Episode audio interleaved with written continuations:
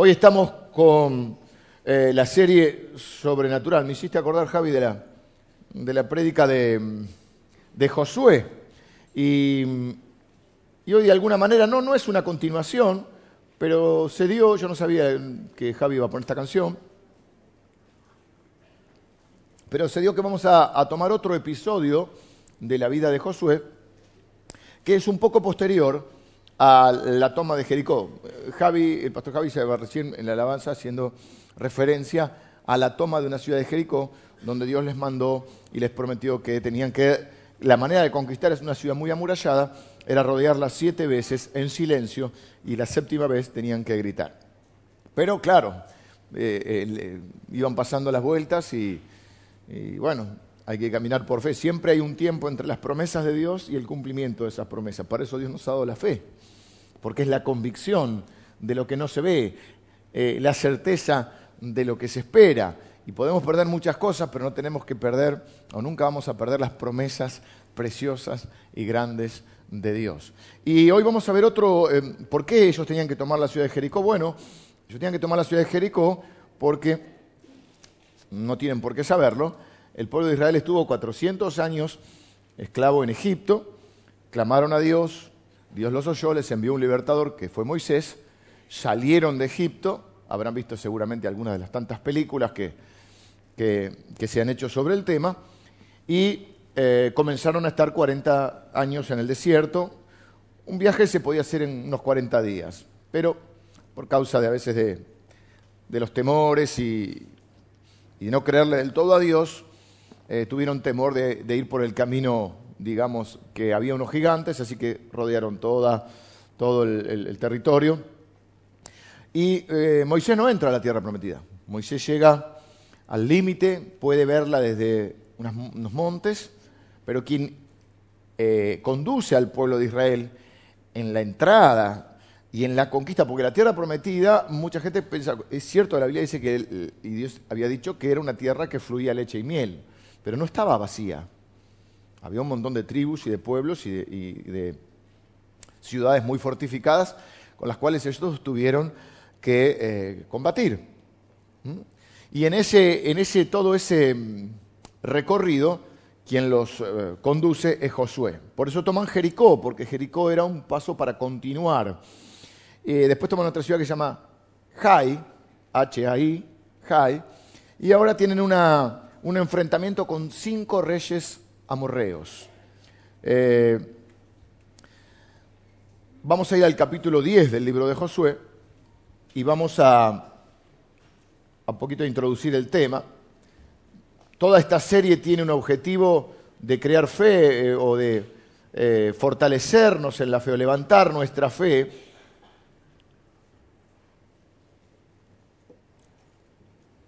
Porque al fin y al cabo la Biblia nos enseña que vivimos por la fe. La gente a veces usa mal este término y cree que vivir por fe es vivir irresponsablemente. Es vivir sin hacer planes, es vivir sin prepararse.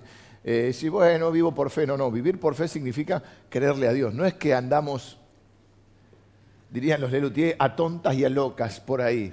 No, no, no. Andamos con la convicción de que hemos recibido una palabra de Dios, una promesa de Dios, y, tenemos la palabra eh, como dice la Biblia, la palabra profética más segura que su propia palabra. Eh, así que toda esta serie, que culminará supongo que el domingo que viene, porque luego ya entraremos en la serie navideña, quizá uno o dos domingos más, es para ver episodios, dijimos, se llama sobrenatural, episodios raros. Hoy yo creo que es uno de los episodios más raros en toda la escritura. Hoy es uno de los, siempre dijimos que los episodios pueden ser eh, nos pueden parecer raros, otros quizá no tanto a nosotros, porque estamos acostumbrados a ver la palabra de Dios, pero, pero realmente son raros, como, como que una persona se sane milagrosamente, eh, como que haya alguna resurrección, bueno, algún tipo de evento sobrenatural. Hoy tiene que ver con un evento de la naturaleza, que es probablemente uno de los eventos más raros y más extraños en toda la escritura. Josué capítulo 10. Yo voy a introducirlos en el tema. Como son relatos, no vamos a leer todo el capítulo 10, yo los voy a ir eh, poniendo en tema. Em, en ese tránsito hacia la tierra prometida, ya, ya ingresados, pero ya en ese tiempo de conquista de la tierra prometida, el pueblo de Israel, Josué hace un, un acuerdo, un pacto de paz con un pueblo llamado Gabaón. Y cinco reyes de otras tribus se reúnen, eso lo pueden leer todo en el capítulo 10, eh, y van con todos sus ejércitos, dice el versículo 5, vamos a ver el versículo 5 del capítulo 10, y cinco reyes de los amorreos, ahí nos dice qué reyes son, el rey de Jerusalén, el rey de Brom, el rey de Jarmut, el rey de Laquis y el rey de Eglón, se juntaron y subieron ellos con todos sus ejércitos y acamparon cerca de Gabaón y pelearon contra ella. Entonces, ¿qué hicieron los moradores de Gabaón? Acudieron a Josué. No nos dejes ahora. Nosotros hicimos un pacto de paz, pero necesitamos eh, tu ayuda. Y dice el versículo 7, y subió Josué de Gilgal, él y todo el pueblo de guerra con él, y todos los hombres valientes. Y Jehová dijo a Josué, no tengas temor de ellos, porque yo los he entregado en tu mano, y ninguno de ellos prevalecerá delante de ti. Y José vino a ellos de repente, habiendo subido toda la noche desde Gilgal, 35 kilómetros aproximadamente en su vida. Recorrió con todo el ejército, con todos los víveres, con todo eh, lo necesario, y marchó toda la noche. Y Jehová lo llenó de consternación delante de Israel y los hirió con gran mortandad en Gabaón y los siguió por el camino que sube a Bet Orón y los hirió hasta Aseca y Maceda. Y mientras iban huyendo de los israelitas a la bajada de Bet Orón, Jehová arrojó desde el cielo grandes piedras sobre ellos. Bueno, hasta la otra ciudad de Aseca, o sea, se armó un granizo impresionante. Y murieron, y fueron más los que murieron por las piedras de granizo que los que, los, que los hijos de Israel mataban a espada para mostrar la intervención divina ¿no? en favor y cómo Dios cumple sus promesas. Versículo 12 eh, quiero leer, y acá vamos a entrar de lleno en el tema. Dice, entonces Josué habló a Jehová el día en que Jehová entregó al amorreo delante de los hijos de Israel, y dijo en presencia de los israelitas, Sol, detente en Gabaón, y tu luna en el valle de Ajalón. Y el sol se detuvo y la luna se paró hasta que la gente se hubo vengado de sus enemigos. ¿No está escrito esto en el libro de Jacer? Y el sol se paró en medio del cielo y no se apuró, apuró a ponerse casi un día entero, el día en que el sol se detuvo.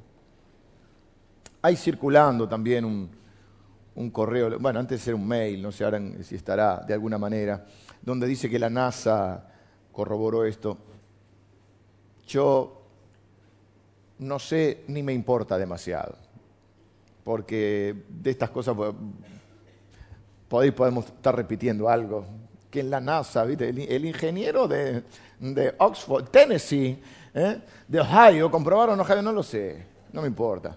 Yo le creo la palabra de Dios y la Biblia dice que el sol se detuvo durante casi un día entero. ¿De qué quiero hablar hoy? mi título de... Eh, ¿Tienen el bosquejo de hoy? ¿Sí? Pidamos lo imposible, se llama. Y quiero hablar acerca de un aspecto de la oración. Dije que mi propósito es que nuestra fe pueda crecer con esta serie. A través, dice la Biblia, que la fe viene por el oír de la palabra de Dios. Porque la fe no es una droga para calmarte de una vida miserable o de una vida que odias. La fe no es algo para dormirte, ni es un método para evadir la realidad. La fe es un poder para transformar la realidad. La fe nos puede llevar a otra esfera de la realidad. Es una fuerza poderosa que hay en nuestra vida, de tal manera que dice la Biblia que sin fe es imposible agradar a Dios. Y sin fe, por lo tanto, es imposible vivir una vida que agrade a Dios, que traiga honor a Dios. Eh, nuestro primer punto de hoy se llama No oramos lo suficiente. Y no los vengo a retar, ni este viene a ser un sermón de culpa. Nos hemos criado muchos de nosotros en un ámbito, en un ambiente, donde nunca alcanzábamos el estándar pretendido. Nunca orábamos lo suficiente. No sé si a alguno de ustedes le ha pasado también. Y no me refiero ni a un pastor en particular, me refiero en el ámbito en general. Era como que cuando había alguna charla o algo, era porque deberíamos orar, no oramos lo suficiente, no ayunamos lo suficiente, no leemos la palabra lo suficiente, no tenemos los devocionales, no ofrendamos lo suficiente. Y siempre uno está como sintiéndose en falta con Dios. Por supuesto, que podríamos orar más, podríamos ayunar más, podríamos leer la palabra más, pero nuestra identidad principal, y acá un pequeño desvío, nuestra, nosotros somos pecadores, la Biblia dice eso, pero nuestra identidad principal a partir de Cristo ya no es la de pecador. Mi identidad principal a partir de Cristo es la de un hijo de Dios, amado por Él, que vive por fe. Esa es mi identidad, porque uno vive de acuerdo a lo que cree. Claro que soy consciente de que soy un pecador que necesita un Salvador, pero también soy consciente de que soy una nueva creación en Cristo Jesús. Y que Él me ha dado una nueva identidad, para que yo viva de acuerdo a esa identidad, la de Hijo de Dios. Por eso cantábamos hoy, ya no soy esclavo del temor. El temor es uno de los temas que más está en la Biblia. Una de las, frases más utilizadas en toda la Escritura, tanto en el Antiguo como en el Nuevo Testamento, es no temas, dicho por Dios, dicho por Jesús, no temas.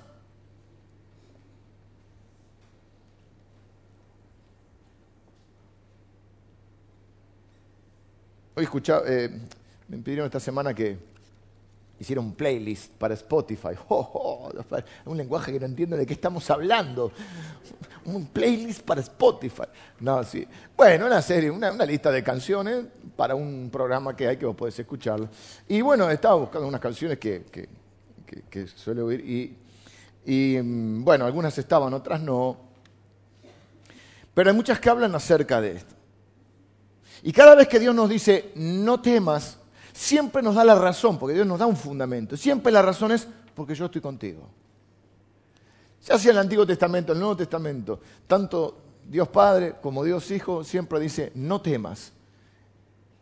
Y a continuación da la razón, porque yo estoy contigo. Nunca te dejaré, nunca te desampararé. Me acordaba de un, un himno que estaba en inglés que hablaba de eso que si Dios cuida de las aves, cuida también de nosotros. Y hay, una vez leí que hay 36 mil millones de aves. Pues, ¿qué, ¿qué, dato fundamental hoy, ¿no? Sí, Porque en ese momento había 6 mil millones de personas. Yo dije, 6 aves por cada uno de nosotros. Yo creo que en mi casa hay más. Te lo digo por los autos. Porque vos lo lavás y está impecable y a la mañana... Evidentemente Dios las alimenta. Comer bien, comen bien. A veces me pregunto, ¿qué comen? Porque si no, como un amiguito, come como un pajarito. Ah, pero no, no lo de mi. no lo de mi casa, ¿eh? Lavadito y aparece, ¿viste? Tortoni. ¿Por qué tanta, Señor? Cualquier momento que vos estás angustiado, temeroso, eh, podés levantar tu vista y te vas a encontrar con uno. Y puedes decir, si Él cuida de las aves, cuidará también de mí. ¿Mm? Bueno, no oramos lo suficiente. Normalmente, cuando pensamos en términos de no oramos lo suficiente, ¿qué pensamos?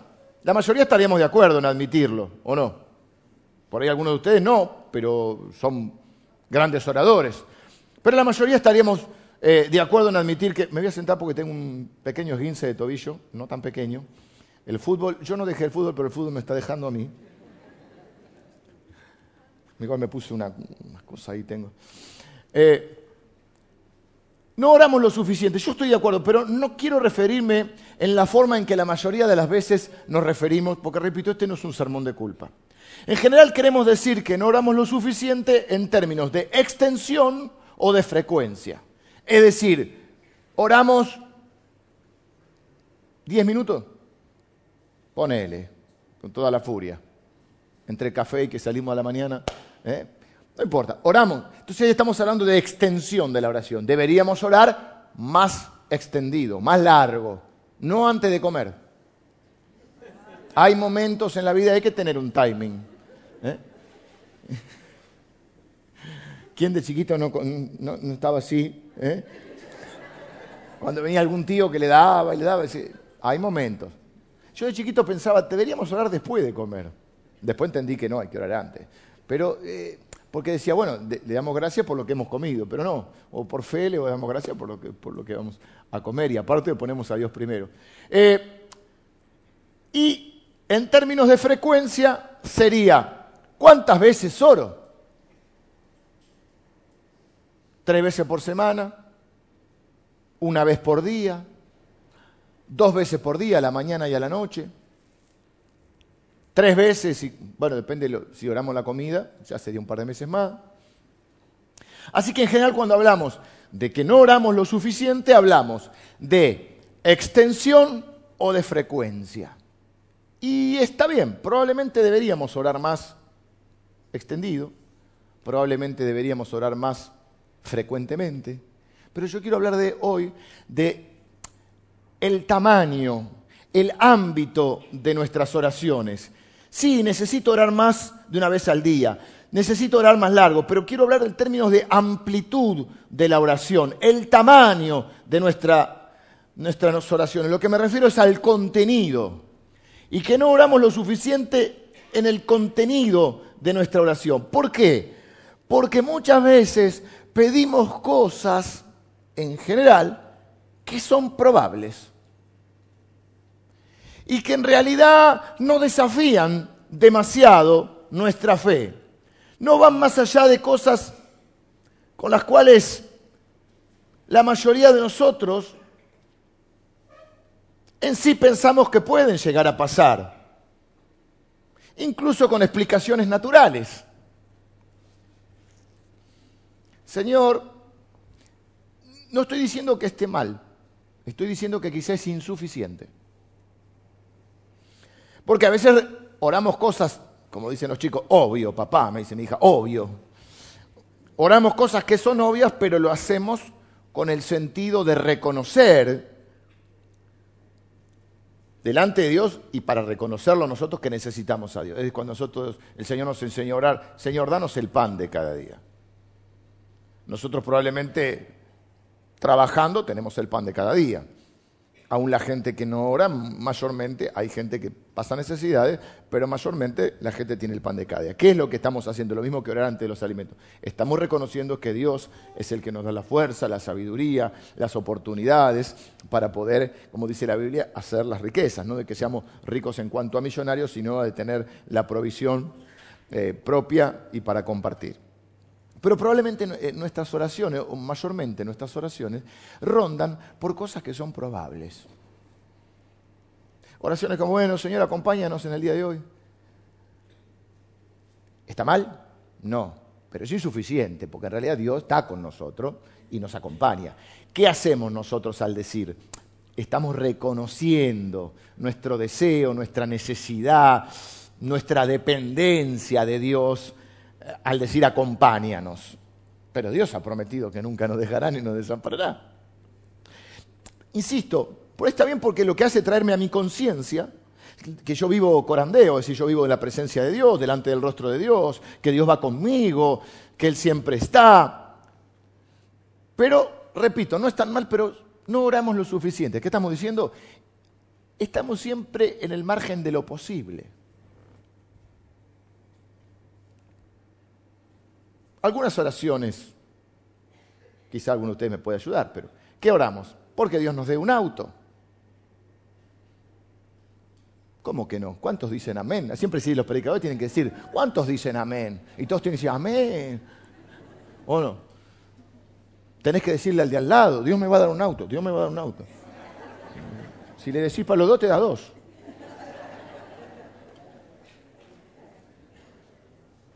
Está bien, podemos pedirle a Dios dentro de su provisión. No lo veo convencido, hermano. Así van a andar en una chatarra toda la vida. Eh, discúlpeme. Es fundamental, un buen auto es fundamental. Casi es una extensión de nosotros. Uno se siente diferente. Vos vas a. Ahora viene el verano, vamos a la. Bueno. Van a pensar que soy materialista. Pero... es para compartir algo con mi hijo. A nosotros nos gustan los autos. Y nos gusta ir, un día, este año lo hicimos. Mi mujer, por supuesto, no le gusta mirar autos. No sabe ni la marca, ni el... A veces no sabe ni el, color, por ahí. Viste que las mujeres con el color. Entonces nosotros estaban ellas y yo, usted quédense acá tranquila, con Pali, con mi hija. Y yo con mi hijo nos fuimos a recorrer todos los stands de autos y camionetas que estaban en la costa, dentro de donde estábamos nosotros. Y vos te subiste, haces el que vas a comer. vos, no mentís, pero te dicen probalo y vos lo probás. Para eso está el test drive. Y va a test drive, ahí uno te enseñan a manejar unas, unas 4x4 en un lugar. Entonces, este verano vamos a hacer eso. Y, va cuando vos te sentás el olorcito a nuevo, digo, sí, señor, ¿por qué nosotros no? Sigamos. ¿Qué otra cosa? Una casa. Chicas, una cartera. nosotros decimos que las chicas son gastadoras, pero la arreglamos con una cartera. Nosotros queremos un auto. Cosas que pedimos que con esfuerzo o con un golpe de suerte, dirían las personas, se podrían conseguir un aumento de sueldo, un buen trabajo, que te vaya bien en un examen, salud, un pequeño crecimiento en, el grupo que estás liderando o en tu iglesia. Y no está mal, pero no es suficiente cuando lo comparamos con a quién le estamos pidiendo.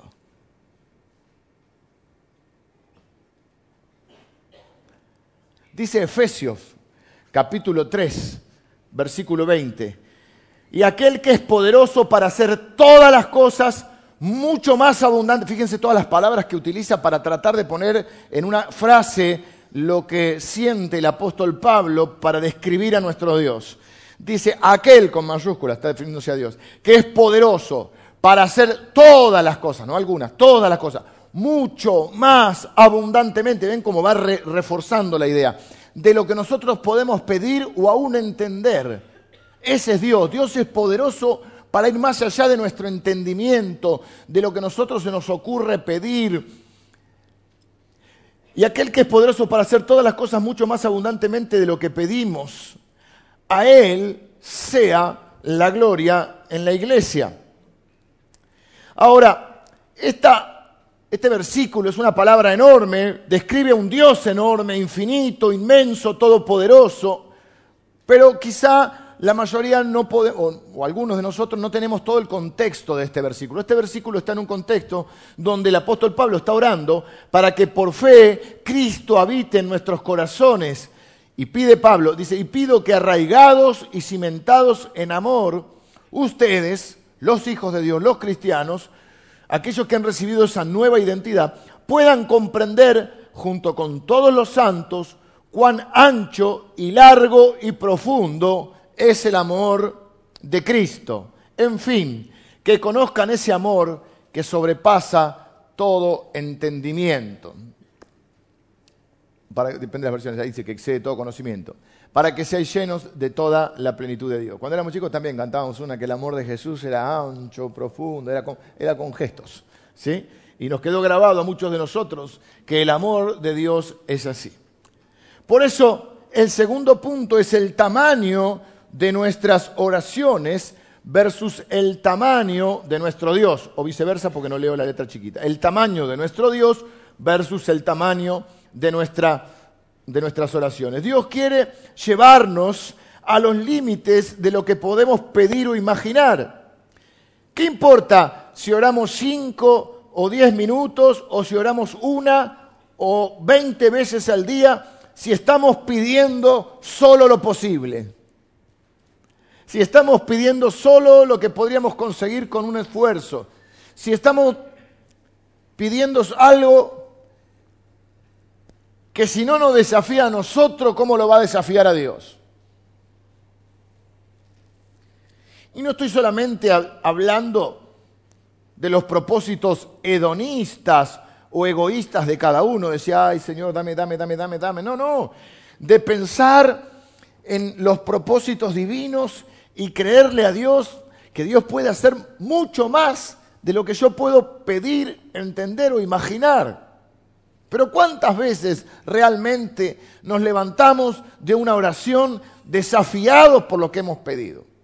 Ni siquiera te lo estoy pidiendo que lo digas en público, porque en público es más difícil todavía.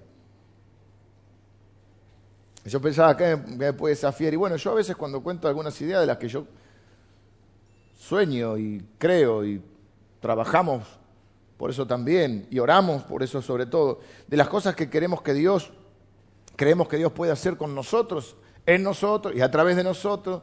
Y pienso la, la expansión de la iglesia en muchos sentidos, realmente tengo que poder hacer el esfuerzo espiritual de que eso me desafíe a mí mismo. Porque si solo estoy pensando en lo que podemos hacer de acuerdo a nuestras capacidades, o incluso a veces uno piensa en las propias, en la de uno, porque uno encarna, eh, se siente identificado con este lugar que tanto amamos, y vos decís, bueno, de acuerdo, a ver, ¿con qué contamos? Contamos con estos recursos, con estas características, con, con este equipo, con estas personas. Bueno, esta es una iglesia que no tiene, la verdad, límite en cuanto a los recursos humanos. Yo creo que el capital más grande de esta iglesia es el recurso humano. Es impresionante. Los dones y los talentos que Dios ha dado son impresionantes. Pero muchas veces tengo que hacer ese esfuerzo y voy a ciertos lugares de la iglesia y me paro y miro y pienso y oro y digo, yo mismo necesito desafiarme porque si yo me, me confío en lo que uno puede hacer, porque uno tiene ciertas confianzas, después de, ciertas edades, uno hay ciertas cosas que ya puede manejar. Y entonces uno corre el riesgo, estoy pensando en voz alta ahora, quizás haya dos extremos, algunos que se tiran muy abajo y, y pues, Dios no me puso para nada. Y, hay otros que piensan que, que por sí solo, que ya no lo necesitan a Dios. ¿Vieron? La oración es para que Dios bendiga los planes que yo tengo y en sí que venga atrás mío. Este, bueno, yo he escuchado decir que Dios va atrás tuyo, va a ser y Dios va atrás. Yo creo que Dios va adelante siempre. Eh, pero eso no significa que uno no pueda eh, entiéndase bien, lo digo en, el buen sentido, desafiar incluso a Dios. Yo creo que a Dios le, gusta esos retos, como, cuando uno era chico decía, a que no cruzas, el, a que no salta. Decía, y uno, eh, yo pienso que Dios eh, se agrada de ese tipo de oraciones. Repito, no tanto quizá las hedonistas, no, no, estoy usando esto para que todos tenemos que andar mañana, este, más allá de las bromas que hemos hecho, eh, en, viviendo en un, lujo. Bueno, no, no, me estoy refiriendo a oraciones que realmente desafíen a Dios. Pero si no nos desafían a nosotros, no van a desafiar a Dios. Entonces el problema es que cuando vamos a mirar lo que soñamos, lo que imaginamos y lo, que luego traducimos en lo que pedimos, ¿con qué lo estamos comparando? ¿Con lo que somos nosotros? ¿Con lo que, con, lo que contamos nosotros? ¿O lo estamos comparando con el tamaño de nuestro Dios? Porque si lo comparáramos con el tamaño de Dios, de nuestro Dios, quizá nos atreveríamos a pedir lo que realmente nos parece imposible. La Biblia dice que nada hay imposible para Dios. Es más, dice la Biblia que ni siquiera hay algo que sea difícil para Dios. Y Jesús redobló esa apuesta, diríamos, diciendo que tampoco hay nada imposible. Lo han escuchado ustedes, para el que cree. Pero después cuando oramos, oramos por lo posible, no por lo imposible. Esta es una de las grandes discrepancias de la fe cristiana. Pienso que Dios quiere que oremos de tal manera que inmediatamente nos recordemos a nosotros la infinita grandeza de Dios, el infinito poder de Dios, para así pedir más allá de nuestras posibilidades, sin frustrarnos o sin asustarnos, o sin tener miedo, estamos como cuidando nuestra fe, porque si pido algo que me parece imposible o extremadamente o, que excede mis posibilidades, porque a veces lo imposible no tiene que ver con que el sol se detenga, como en este caso, sino tiene que ver con algo que por ahí para otro no, pero para mí es una imposibilidad. Tengo como que cuido mi fe porque si no tengo miedo de que Dios me defraude y, que mi fe flaquee. A veces nos puede pasar a nosotros con los pastores. Entonces oramos por alguien y, bueno, es como que de alguna manera decimos, Señor, y si esto no se da, va a flaquear la fe de la persona. Yo mismo trato de ser cuidadoso a veces con lo que digo, porque bueno, no, pensando siempre en el cuidado de las personas, pero tenemos que poder creerle a Dios. Y yo pienso que Dios quiere llevarnos un poco más allá. Porque si no podemos orar muchas veces, pero si estamos pidiendo lo imposible, ¿qué importa si oro tres, cuatro veces o si oro más largo, si voy a decir todas palabras y frases de cosas que, que ya... Pidamos lo imposible. Nuestras imposibilidades generan una plataforma para que Dios pueda revelar su amor, su poder y su bondad y su cuidado hacia nosotros. Esa, esa, esa, esas imposibilidades son una oportunidad para Dios, para mostrar quién es Él. Pero nosotros tenemos que orar y pedir para que Dios haga más. Esa, es la, tremenda promesa de, de la Biblia, que Dios es poderoso para hacer más de lo que pedimos. Pidamos más para que Dios haga más.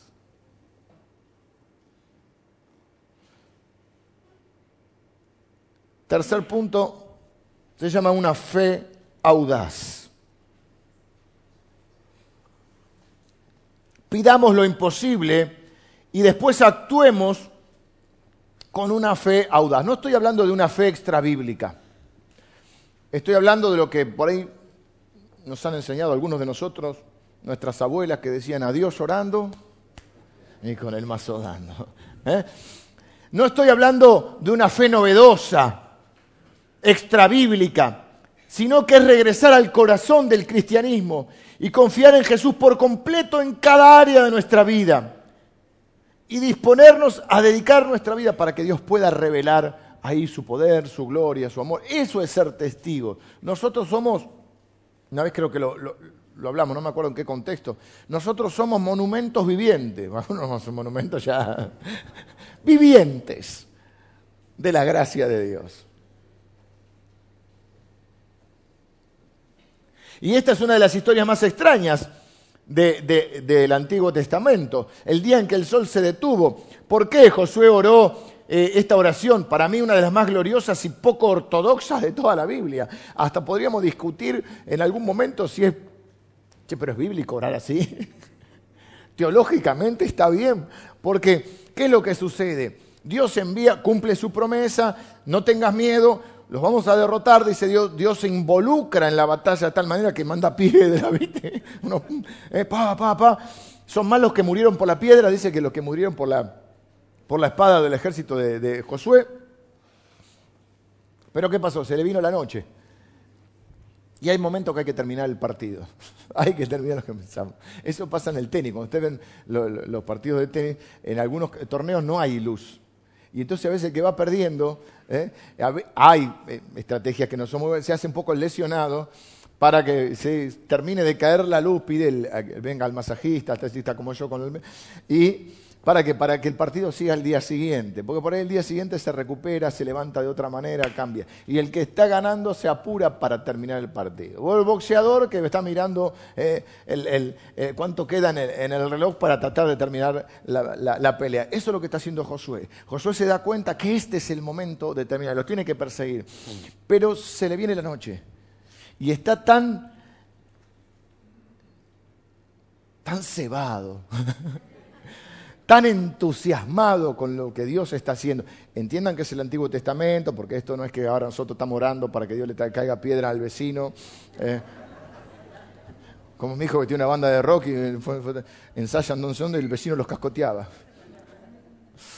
Literal, los cascotes, ¿no? Entonces imagínate, no estamos hablando de eso, eh, destruye a mis enemigos, nosotros tenemos que amar a los enemigos. Nuestra, lucha no es contra carne y sangre, es sí nos peleamos en el ámbito espiritual. Eh, y Josué dice en un momento, sol detente, quédate acá, y a la luna, espera un poquito. Y dice que un día entero. Ahora, ¿por qué estamos hablando de a Dios orando y con el mazo dando? Porque no solo oró, sino que siguió adelante después de haber estado 30 marchado durante toda la noche 35 kilómetros con todo el ejército y con todo lo que eso implica. La oración de Sol Detente eh, es una metáfora de las cosas que parecen imposibles y que Dios quiere hacer en nosotros, con nosotros y a través de nosotros. Son esas oraciones audaces, quizá casi como un reflejo a veces espiritual, donde no consideramos, y Dios sabe, y Dios entiende mucho más que nosotros, y donde no está tanto en cuestionamiento, en este caso, si quizá son las palabras exactas, Dios mira el corazón y la intención de esta oración. Y la oración de, Josué era que se cumpliera, eh, o que él llevara, por lo menos que él pudiera hacer su parte en lo que creía que Dios lo estaba conduciendo. Y por otro lado, es una oración que también desafía a Dios porque hace él lo posible, pero con esa oración genera esa plataforma para que Dios haga lo imposible. Una frase así usó el pastor Emilio el otro día. ¿Cómo era? Creamos lo imposible. Ah, no te trajiste el bosquejo, pero estaba buena la frase que... La fe cree lo, lo imposible. Bueno, esa es la idea, dice el Chapulín.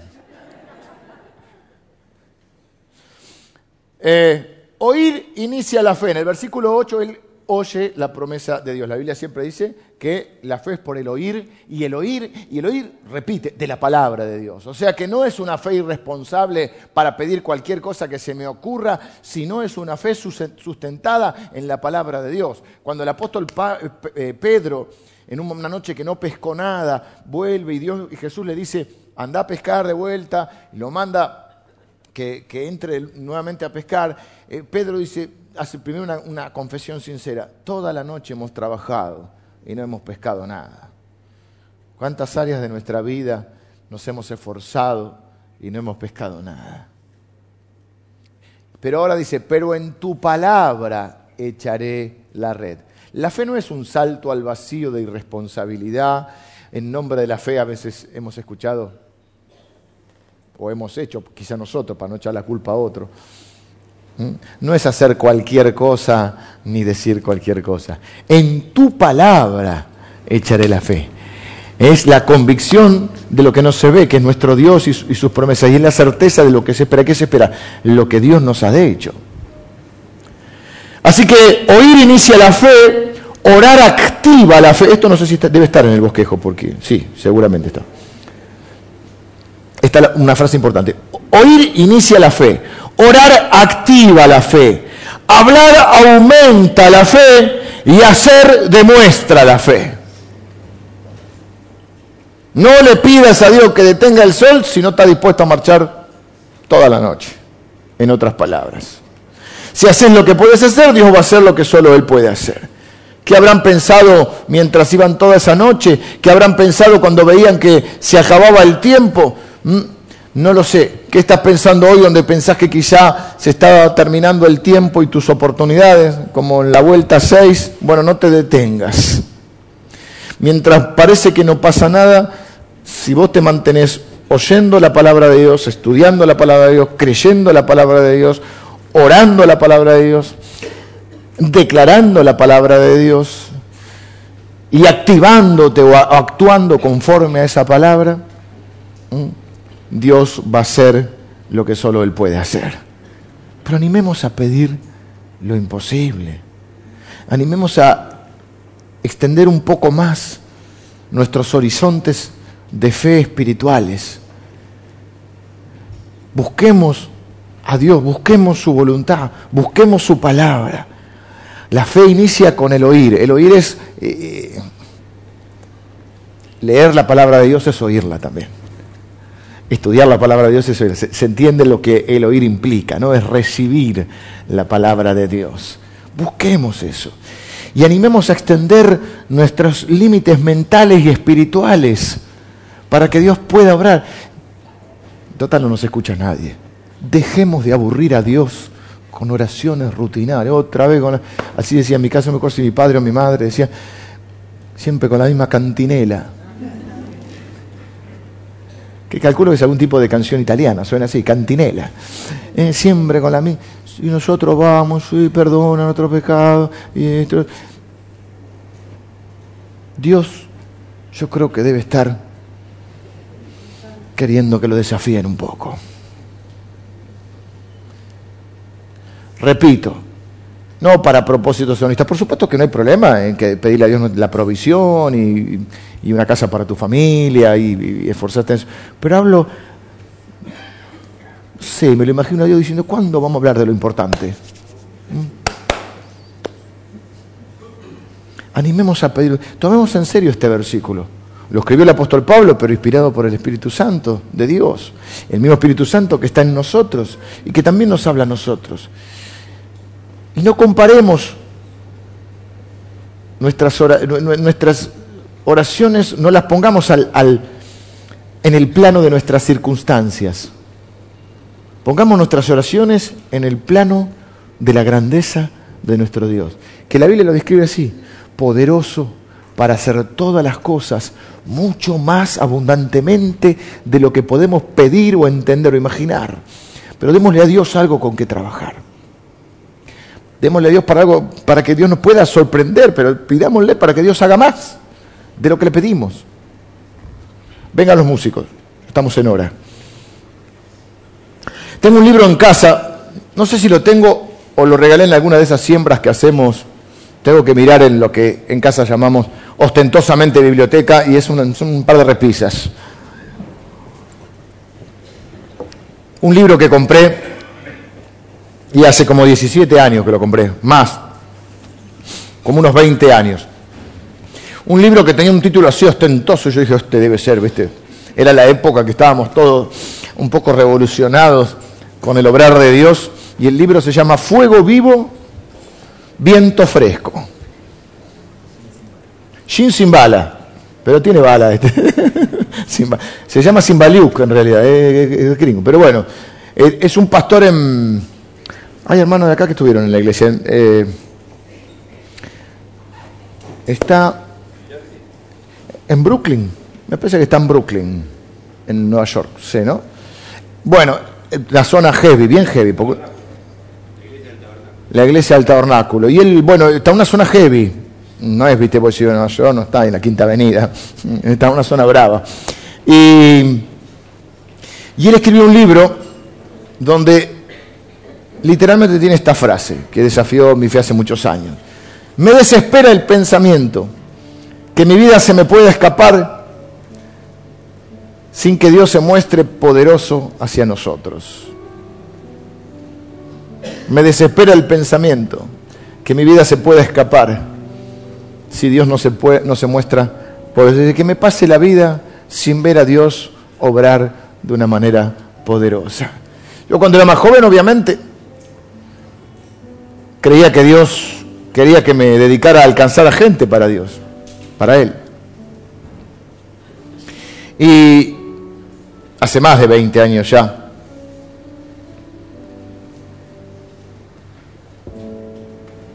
y me lo recuerdo bastante seguido esto, en último tiempo también.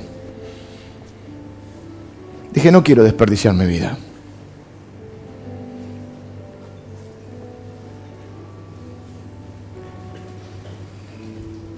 No quiero vivir una vida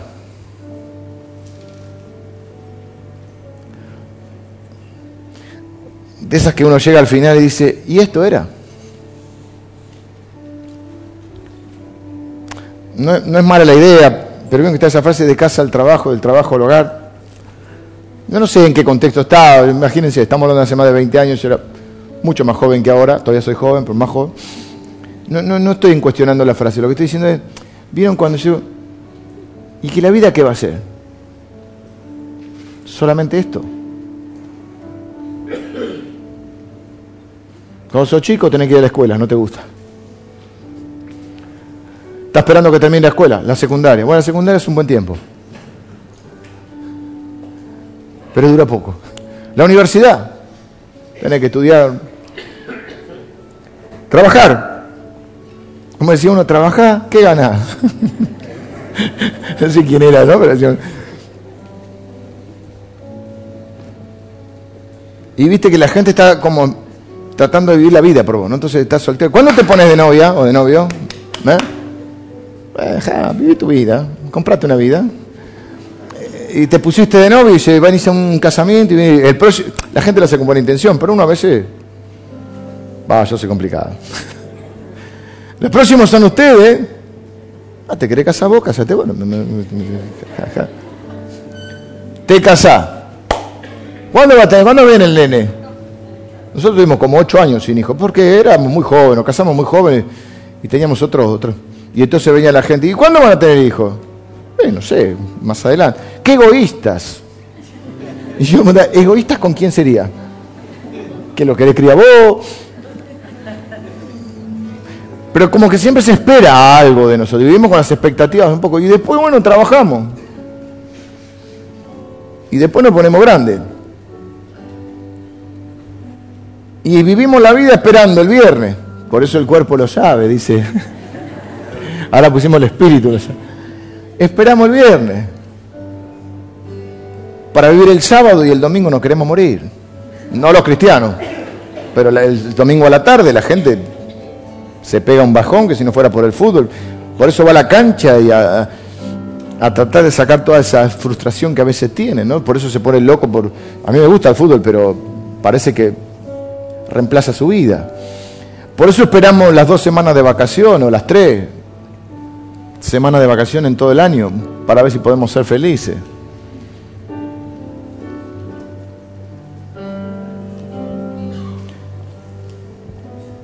Y no importa la edad que tengas, porque yo te estoy contando hace 20 años, pero ya no tengo 20 años. Pero yo dije, y me digo cada momento, ¿cuántos años de vida me quedan? No lo sabemos. No lo sabemos. Esperemos que muchos. Tenemos cosas por hacer. Pero sean los años que tengamos, yo los quiero invertir para Dios. La verdad a mí no me interesa mucho hacer mucho más dinero, no me interesa ser conocido, no me interesa más que vivir una vida que sea útil para Dios. Quiero ser útil. Quiero vivir una vida que valga la pena. Claro que, que no estamos cambiando, cambiando el concepto de decir, no, no hay que trabajar, no hay que estudiar. No, no, pero en cada cosa que hacemos, saber que lo estamos haciendo con propósitos mayores que esos, que en el trabajo donde estamos en la forma en que nos manejamos, en la escuela, en la fábrica, en la empresa, en el barrio. Estamos cumpliendo una misión de parte de Dios. Y donde Dios está dispuesto y disponible y con deseos de usarnos ahí donde nos puso. Ni siquiera estoy hablando de que todos sean predicadores o pastores. sí, todos somos predicadores, pero con nuestra vida. Eso es lo que quiso decir Jesús cuando dijo, ustedes son la luz del mundo. Ustedes son la sal de... No, ustedes deberían ser. Ustedes son una ciudad sobre un monte que no se puede esconder. Eso es lo que son ustedes. No quiero simplemente envejecer, ustedes saben que hay un problemita con eso, y morir un día. Quiero tener historias para contarle a mi nieto de cuando nos arriesgamos y vimos a Dios obrar en nuestra vida. Maravillosamente, sorpresivamente, eh, bueno, como dice la abundantemente, más allá de nuestros límites.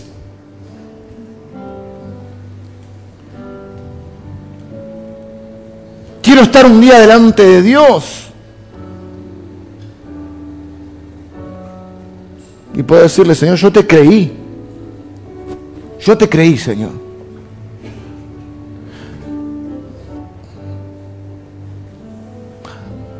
Lo digo, no está mi señora para decirme si lo digo o no lo digo.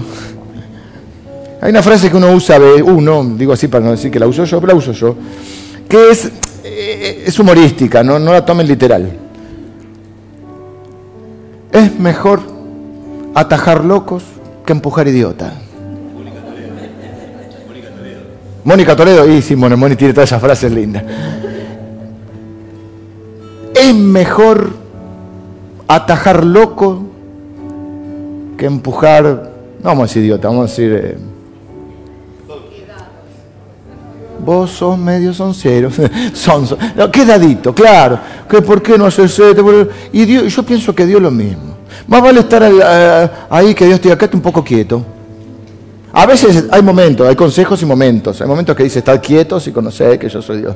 Y hay otros moviendo las cabezas. ¿Eh? ¿Cuántas veces Dios también dice, levántate? Entonces, yo, si voy a estar delante de Dios, que, si, Dios me va a recriminar, que me recrime, que, que me recrimine que, que le creí demasiado, que le pedí demasiado, vos pedí demasiado. Que me diga, ahí, ¿qué hiciste? Había una, no me sé si me la voy a acordar, quizá me ayudan ustedes. Tenemos cinco minutos, sí. Quizá me ayudan algunos de ustedes porque se me está ocurriendo una historia que es conocida, no estoy diciendo nada. La de alguien que le va a pedir a un rey, no la del ajedrez, la otra. Y que le pide un. Una. Una locura. Un atrevimiento. ¿Nadie la conoce? Todo en internet ahora. Algo así. Ya para el segundo la voy a tener mejor. Es un atrevido. No me acuerdo qué había hecho y le dice, como que el rey le pide, dice, bueno, que le, que le concede un deseo y le pide una, barbaridad, Y el rey se sorprende, uno de los que está ahí medio lo reta por atrevido. Y él dice, no, lo que pasa es que yo estoy delante de un rey tan poderoso y tan generoso, muy manipulador el tipo, que pido de acuerdo no a mí, sino de acuerdo a la grandeza del rey. Y el rey no le quedó otra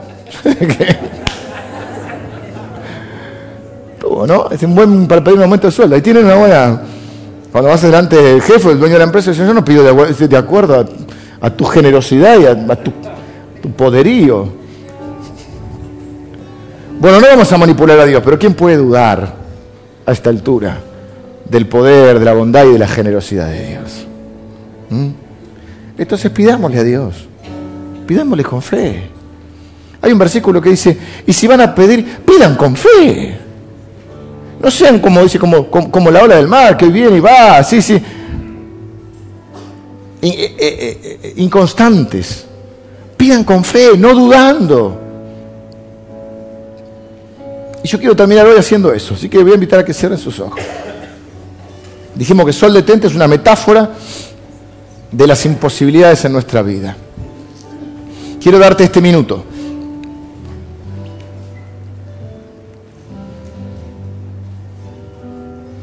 Quiero pedir a Dios que active tu fe ahora. Señor, te pido que actives la fe de mis hermanos ahora. Para que ellos pidan lo imposible. Aún así, tu palabra dice, Señor, que vos sos más poderoso. Sos tan poderoso. Todopoderoso. Para hacer todas las cosas. Más allá de lo que nosotros podemos pedir o imaginar. Señor, no pedimos confiados en nuestras propias justicias, como dice tu palabra, sino en tus muchas misericordias, Señor. Sabedores de tu poder, de tu amor y de tu bondad hacia nosotros.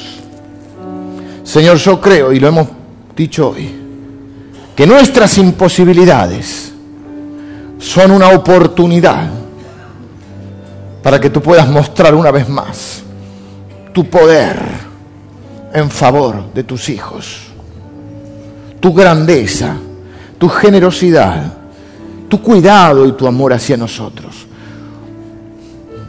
Por eso ahora, nosotros tus hijos, presentamos nuestras oraciones